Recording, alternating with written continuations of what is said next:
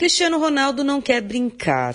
Ele quer brincar apenas se ninguém falar que ele é feio, bobo, chato e só nega impostos. A história não é bem essa, mas achei melhor resumir assim aqui pela manhã, porque tem muita criança no carro agora indo para a escola. O equivalente ao fisco espanhol, que já pegou outros craques, está esmiuçando as contas do jogador. Aparentemente, com um drible desconcertante, ele sonegou 50 milhões de reais em impostos nos últimos seis anos. No meio das temporadas lá na Europa, a notícia enche linhas e mais linhas dos jornais espanhóis. E as linhas não são as mais elogiosas. E Cristiano Ronaldo está muito chateado. Ele gosta de elogios, muito, e não gosta de perder. Não gosta de perder em campo, não gosta de perder dinheirinho para o governo, aparentemente também.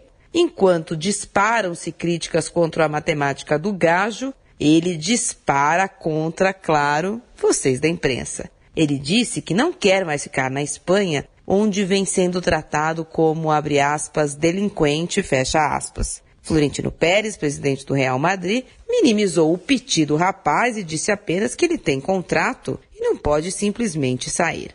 Perguntar não ofende. Será possível ser mais mimado? Até os meus filhos de 4 e 2 anos já entendem que os jogos têm regras e eles simplesmente não podem sair, pegar a bola, quando acharem que as regras não lhes agradam mais. Marília Ruiz perguntar não ofende para a Rádio Eldorado.